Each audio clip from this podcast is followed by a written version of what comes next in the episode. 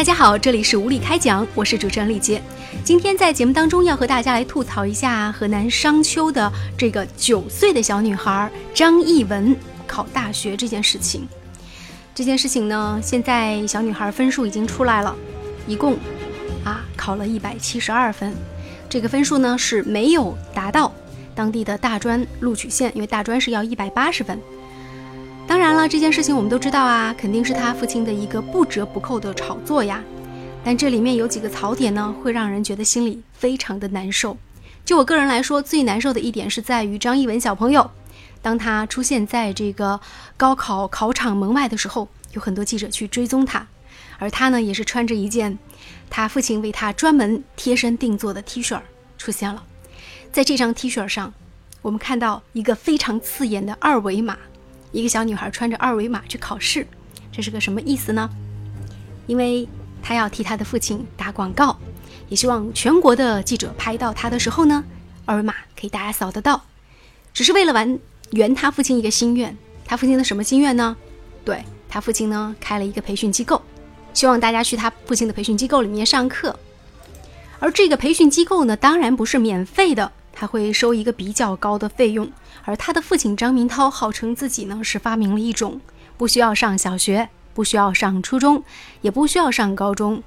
直接进行高考教育。实际上，张明涛先生忽悠这件事已经有很多年了，但是到目前为止根本就没有培养出什么人才。那去过培训机构的人说呢，不过是多识了几个字。孩子在上大学或者是在考学校的时候，非常非常的艰难。据说张艺文小朋友呢，还是学了挺多的，比如说这个语文、数学、外语，一科都没有落下。呃，还说他很小识字量就比较大。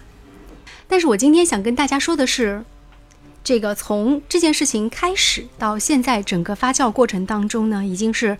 弄得所有人都皆知了。通过网络来媒体发酵，但实际上他的父亲是一个彻头彻尾的江湖骗子。我们来看一下这个江湖骗子到底是怎么回事儿。那么他呀，父亲每一次出现在媒体当中，哎，他的这个 T 恤上都是大做文章。比如说 T 恤上有写“承包小学、幼儿园十八轻松考研”。好吧，这个张艺文的父亲呢是叫张明涛，是个自称八年学完中小学全部课程的学霸，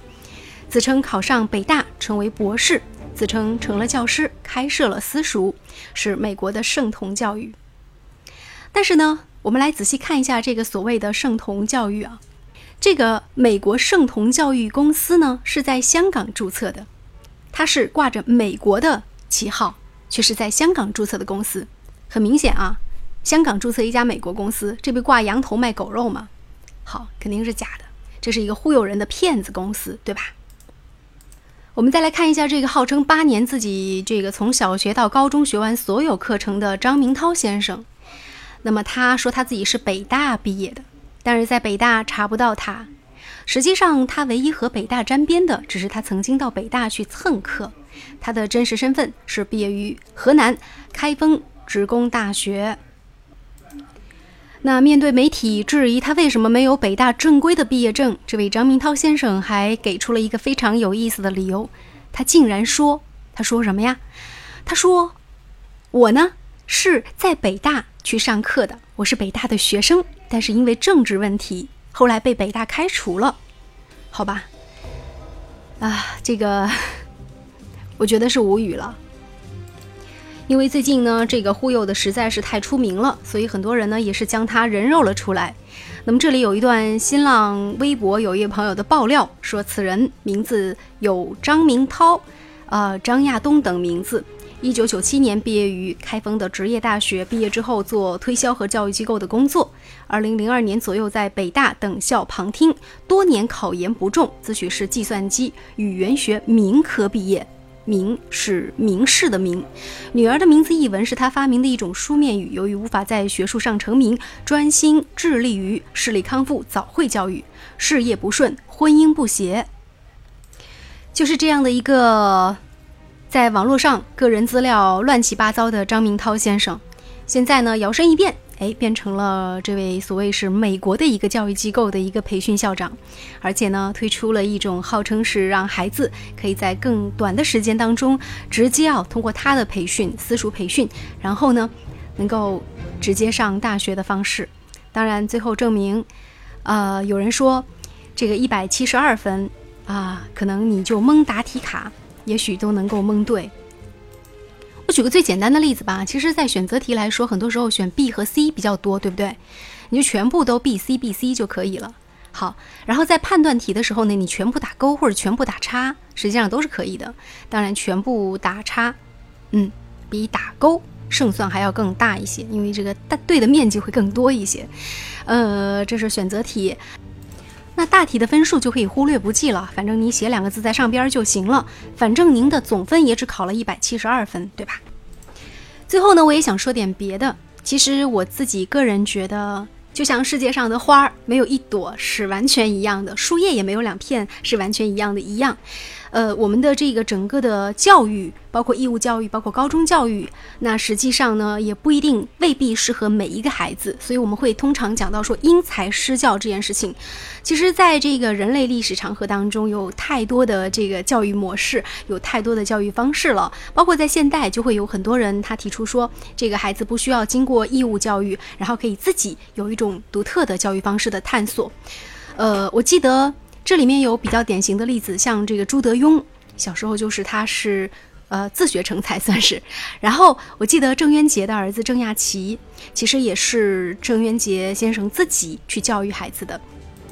所以我并不是想说，就是说这个教育的模式只有走义务教育，然后高中教育，然后再上大学这一条道路。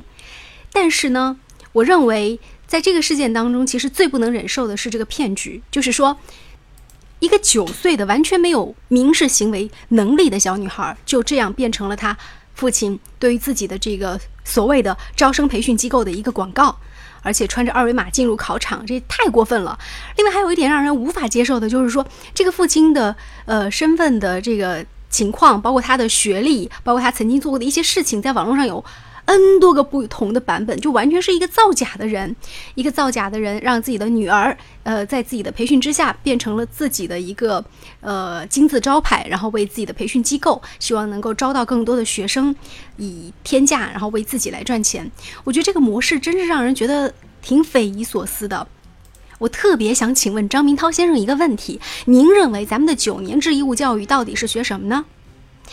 呃，在张明涛先生的心目当中，九年制义务教育肯定就是学语数外，对吧？这个高考不考的，咱就都不学，对不对？但实际上，在学校教育当中，但凡是做过老师的人都会知道，咱们的九年义务教育当中，除了语文课、数学课、英语课，我们还要学什么呢？学做人的道理，学团队的合作精神，还要上体育课、音乐课、绘画课、美术课，对不对？这些东西都是一个综合的素质，那实际上你在你女儿成长这个环节当中，实际上让她缺失了这一部分。嗯，而且你用这种行骗的方式，就是骗骗局的这种方式，让自己的女儿然后成为自己的学校的一个广告，去为自己招生，我觉得太过分了。你自己就这么教自己的孩子，这是没问题。好吧，无论这个考试结果怎么样哈，也无论他的女儿对这件事情是作何评价，但是我们看到，其实张明涛先生已经达到他的目的了，因为据说跟他联系的人还挺多的，还有挺多人想试验他的这种方式的，大家也都是对这个整个的教育产生了一定的质疑，觉得说孩子千人千面，可以走不同的道路。我虽然从内心来说是同意每个孩子会有不同的这个人生轨迹和教育模式，当然你可以选择不同的道路，但是。这个用一个造假的学历，用一个造假的背景，然后去包装自己的孩子，成为自己学校的一个招商广告和名片，而且孩子考的这次也并不好，呃，实际上让人觉得是确实挺无语的。最后想补充一点，我们知道高考的总分是七百五十分，是一个满分，小女孩今年考的是一百七十二分，实际上这个分数并不好，但是它的广告效果却非常的好。实际上呢，早一点进入总复习的阶段，然后确实会是让你的高考有一个还不错的表现。所以，我们看到其实很多学校里，它现在对于课程的压缩还是挺严重的。比如说，呃，现在大部分的这个高中一般来说，在高一、高二会学完高中三年的全部课程，高三一年的时间是用来复习的。因为要应对高考，所以完全都是做题，然后加考试的模式去这样的进行的。但是也有一些学校更疯狂的，在于说他可能在初中的时候，初中三年级就已经开始了高一的教学，那么他会利用高二、高三两年进行复习。那这个时候呢，在考试当中也会取得一个不错的成绩。我想哈，如果张艺文同学能够坚持不懈，从他九岁一直就这么高考下去的话，每一年都考。那分数有可能会年年增加，但是对于这个孩子的身心健康来说呢，确实是不太有利的一件事情。因为一个孩子健康的成长，一个健康的人，我们对他的评价不仅仅是在于他的智力有多好，或者是他的这个学问有多大，还在于他的个人的情商，在于他的这个交往能力，还有团队协作能力等等等等。那实际上，如果说只是不停的参加高考，从九岁开始就参加高考，每年就是为高考而活的话，那我觉得他的童年本身也会有很多的匮乏，这就是我们今天带来的物理开讲。感谢您的关注与收听，我是李杰，再见。